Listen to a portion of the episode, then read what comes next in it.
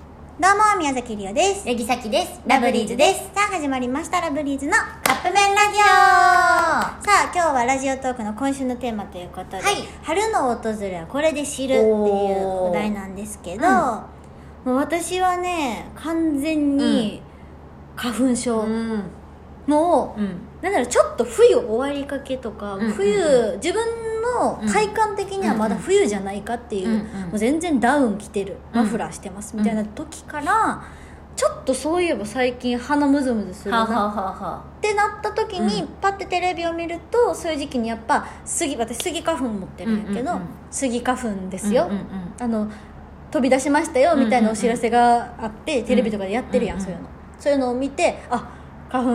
粉ほんまに飛んでるんややっぱりなって思うことが多くて、だからまだ冬やけど、うんまあ言ったら暦的にはさそそううやいんなうのやっぱ出てうんうんうん訪れてきてるわけやん、はいそういうのは感じるのはそれかな完全にあー花粉でねうん春の訪れを知る、うん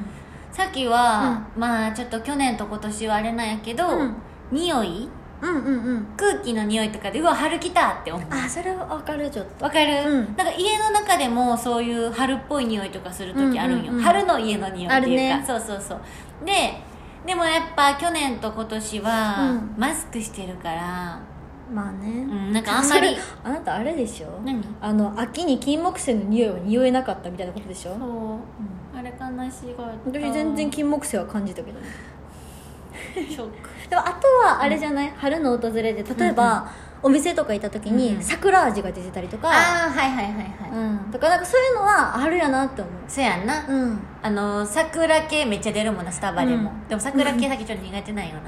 なあそう桜味えでもさおなんていうの食べるものだけじゃないやん例えばデザインとかでもああそうやね桜っぽい100均とかなうんいやそうそう100均とかでも、ん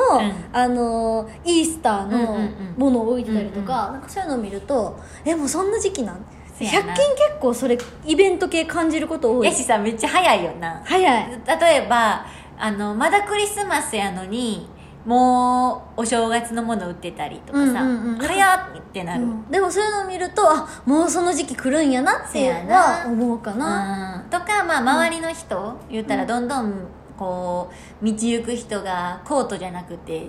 まあ、ちょっと軽装になっていくのとかかな、あーそれはあるね、